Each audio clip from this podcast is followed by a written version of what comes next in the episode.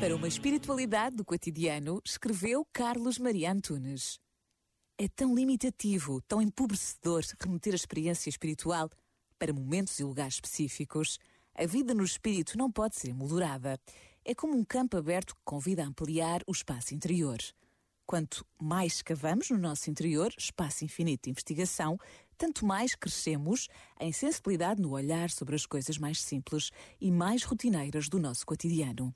Do homem novo nasce um olhar novo, aquele que descobre a alegria de ser habitado, a alegria da comunhão no seu próprio corpo. Abre-se ao exterior com renovada capacidade de assombro.